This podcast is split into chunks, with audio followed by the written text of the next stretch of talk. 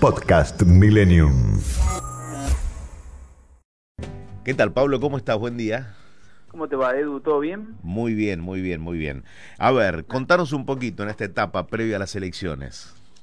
Mira, la verdad que es eso. Es la etapa previa a las elecciones, es el, el rush final, si se quiere. Entramos en los últimos 15 días, así que en lo que tiene que ver con el escenario legislativo, desde ya que no va a haber eh, prácticamente movimientos. Además, tengamos en cuenta que la semana pasada hubo dos sesiones, una en la Cámara de Diputados, otra en la Cámara de Senadores. La de Diputados tuvo la, la ley de etiquetado, ¿sí? como el punto más importante que finalmente fue aprobada, y la del Senado, las modificaciones al impuesto a los bienes personales que obviamente fue girada a la Cámara de Diputados y que seguramente va a ser aprobada antes eh, de fin de año. Pero me parece que lo interesante es un poco poder pensar cómo van a quedar configuradas esas dos cámaras. Me parece que el oficialismo eh, tiene claro que, eh, sobre todo en el Senado, sobre todo en la Cámara Alta, donde Cristina Kirchner es la presidenta, está el riesgo de perder más bancas o de quedar más lesionado, si cabe el término. ¿Por qué? Porque ahí tiene quórum propio el oficialismo, tiene 41 senadores sobre 72, eh, y obviamente Cristina le ha imprimido en estos primeros dos años eh, mucho, mucho dinamismo justamente basado en, en esos números propios que le permite tener el quórum, es decir, poder sesionar y además tener la mayoría para aprobar las, eh, las leyes que no requieren una mayoría especial o una mayoría agravada. Si vos habrás visto, digamos, que Juntos por el Cambio hace campaña con cinco senadores, ¿sí? Porque según el resultado de las PASO, el eh, oficialismo eh, quedaría en 35 senadores, como tiene 41, al bajar 5 pasaría a 36, pero ya con 36 pierde el famoso número de oro, que es este, el del quórum, que es 37. El oficialismo perdió en seis de las ocho provincias en donde eh, se disputa la renovación para la Cámara Alta.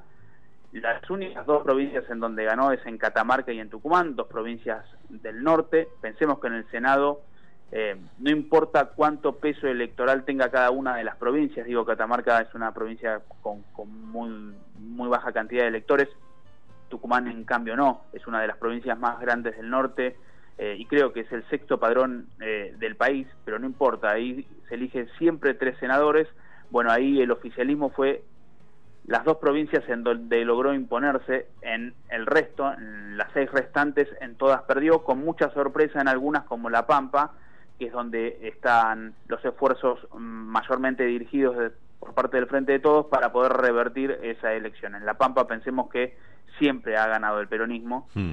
Y también pensemos que en Chubut se dio por estas cosas de la política que los tres senadores, que nunca podrían ser del mismo espacio en teoría, porque dos entran por la lista más votada y uno entra por la lista, por la segunda lista más votada, bueno, en Chubut los tres senadores son del frente de todos, porque obviamente se, se unieron una vez estando en el Senado, pero el oficialismo perdió, perdió contra la lista de Ignacio Torres, eh, un dirigente joven del PRO, y por lo tanto ahí perdería dos ¿sí? de estos tres diputados, eh, de estos tres senadores, perdón.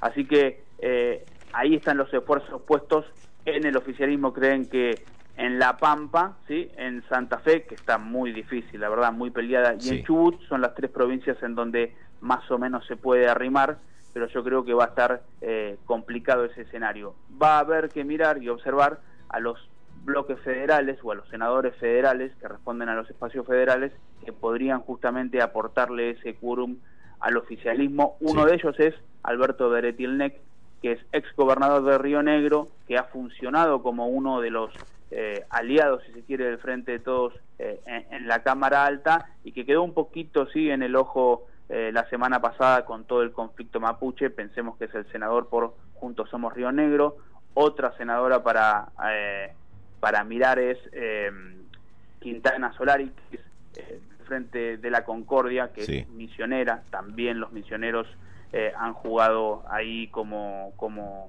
como parte de, los aliados del Frente de Todos en la Cámara de Senadores. Y en la Cámara de Diputados me parece que lo que puede llegar a pasar es que el oficialismo pierda de ser la primera minoría. ¿sí? Ahí no hay mayorías, ahí no hay quórum propio, ahí siempre hay que dialogar ahí Sergio Massa está obligado a hacer eh, ese trabajo, el oficialismo no, no puede imponer su agenda, está muy parejo, ahí son 117 contra 118, más menos, digamos, están a 10 eh, diputados del quórum, que es el famoso número ahí de oro, es 129, y por eso uno ha visto, por ejemplo, a María Eugenia Vidal hablando de llegar a un bloque de 120 diputados, porque bueno, eh, pudiendo ser la primera minoría más algunos aliados, podrían llegar a conformar digamos, los consensos necesarios para de alguna manera desplazar al oficialismo. Quedó un poco congelado, me parece, esa idea de ir por la presidencia mm, de la Cámara de Diputados,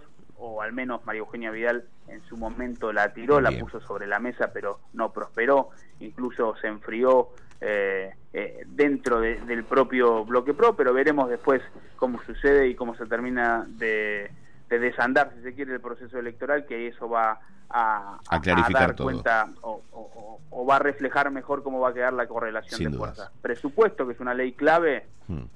obviamente Todo ha quedado postergada para después del 14 de noviembre, algo que ya habíamos dicho varias veces, pero que bueno, en general siempre eh, algún tratamiento antes de esta fecha ya tenía. Pensemos que ingresó el 15 de septiembre, es decir, hace casi dos meses. Bien. Pablo, muchísimas gracias, clarito. Eh, no descartemos que en la semana eh, volvamos a hacer otro contacto para ver cómo viene todo. ¿Te parece? Cuando vos tengas ganas, me chiflas y salimos. Pablo Varela, paso por Millennium. Podcast Millennium.